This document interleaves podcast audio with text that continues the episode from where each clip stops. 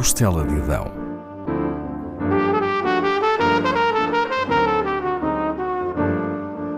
Com Paula Castelar.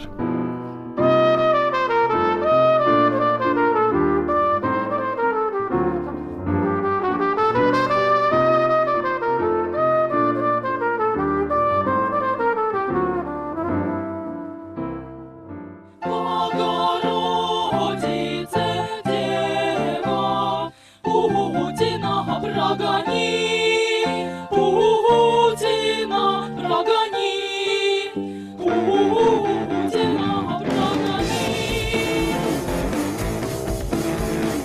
Черные рясы, золотые погоны, все прихожане ползут на поклоны, призрак свободы на небеса. Escutamos um pequeno excerto do tema musical que tornou globalmente famosa a banda russa feminina Pussy Riot. Desconheço se a música agradou a um vasto público, mas foi depois de a interpretar que o grupo ficou conhecido, certamente devido às circunstâncias da apresentação e aos acontecimentos que se seguiram. Recordo o sucedido. Em fevereiro de 2012, a menos de um quilómetro do Kremlin, em Moscou, algumas integrantes do grupo entraram de rostos tapados na Catedral de Cristo Salvador.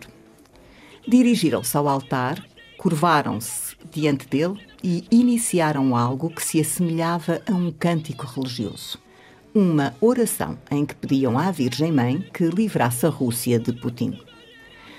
O objetivo do grupo, que é formado por artistas ativistas e usa as suas performances como arma de luta, era contestar mais uma candidatura de Putin à presidência da República.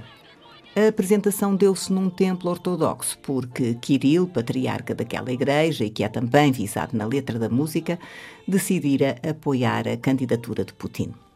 A apresentação das jovens depressa foi interrompida por funcionários da segurança. Acusadas de vandalismo e intolerância religiosa, três delas seriam presas e cumpririam pena. As primeiras a serem detidas foram a figura central e habitual porta-voz da banda Nadezhda Tolokonikova e Maria Aliokina. Inicialmente negaram ter estado na catedral. Nem sempre são as mesmas artistas a atuar e, como habitualmente, tinham-se apresentado com os rostos tapados, com passamontanhas e vestidos largos a completar o disfarce. Porém, de nada lhes valeu afirmarem-se inocentes. A prisão manteve-se sem direito à fiança. Por essa razão e em protesto por estarem a ser afastadas dos seus filhos, entraram ambas em greve de fome. Fariam outras greves de fome contra o que consideravam serem violações de direitos humanos. Duas semanas depois de Nadezhda e Maria terem sido feitas prisioneiras, seria a vez de Yekaterina Samutsevich perder a liberdade. Seguiu-se o julgamento das três, que teve atenção mediática dentro e fora da Rússia. Várias personalidades internacionais, nomeadamente Madonna e Paul McCartney, defenderam as jovens e deram visibilidade ao que estava a acontecer. Mais tarde, Madonna chegaria a atuar com elas. Também foram alguns os movimentos de direitos humanos a apoiá-las, entre eles a Amnistia Internacional. Mesmo na Rússia, várias vozes se ergueram em favor das três mulheres, mas o julgamento terminaria com a condenação de todas. E a Katerina Zamutsevich aceitou um acordo que lhe permitiu sair mais cedo da prisão. Nadezhda Tolokonikova e Maria Aliokina cumpririam quase os dois anos a que foram condenadas. Seriam libertadas três meses antes do fim da pena, depois de uma amnistia dada pelo governo.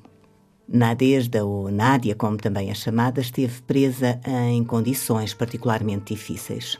Contou ao Jornal Público em agosto de 2018, quando a banda atuou no Festival Paredes de Cora, que foi vítima de tortura psicológica na colónia penal de mulheres, onde cumpriu parte substancial da sua pena.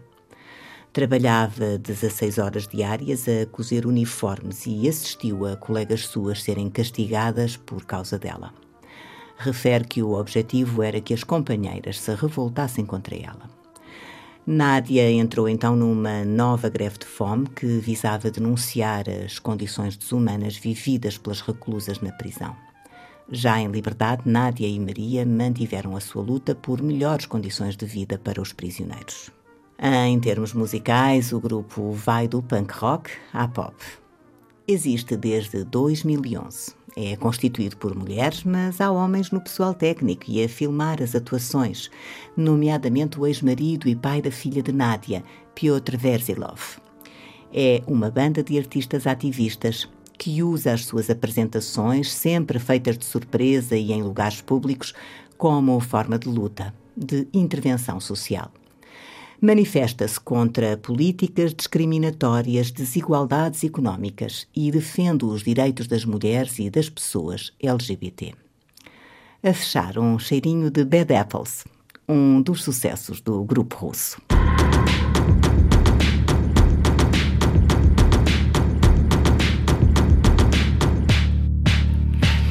You thought that I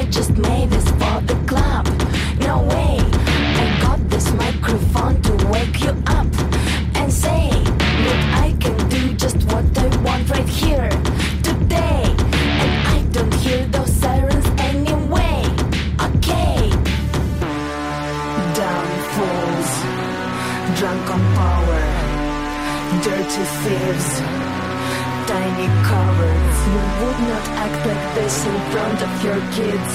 No! You would not act like this in front of your kids. No! You say that you don't like my attitude.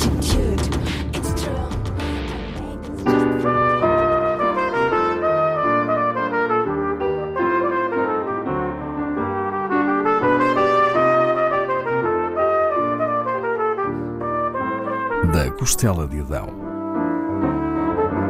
com Paula Castelar.